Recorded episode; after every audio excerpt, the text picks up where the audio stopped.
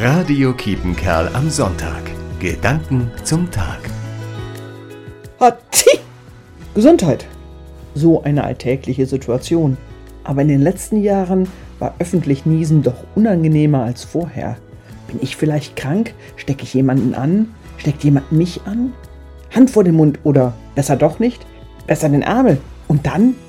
Im Zusammenhang mit Corona sind auch viele Streitigkeiten entstanden. Für Impfung, gegen Impfung, für Beschränkungen, gegen Beschränkungen. Was ist zurückgeblieben? Vielleicht manchmal zerstörte Freundschaften und Familien, Menschen, die unterschiedlicher Meinung waren und jetzt nicht mehr miteinander reden. Gesund sein, wieder gesund werden, so wichtig. Wie wichtig ist es uns, dass auch unsere Gesellschaft wieder gesund wird, dass Menschen, die sich zerstritten haben, wieder miteinander reden.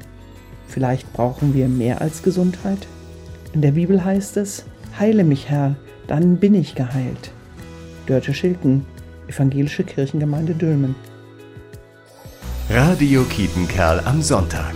Gedanken zum Tag.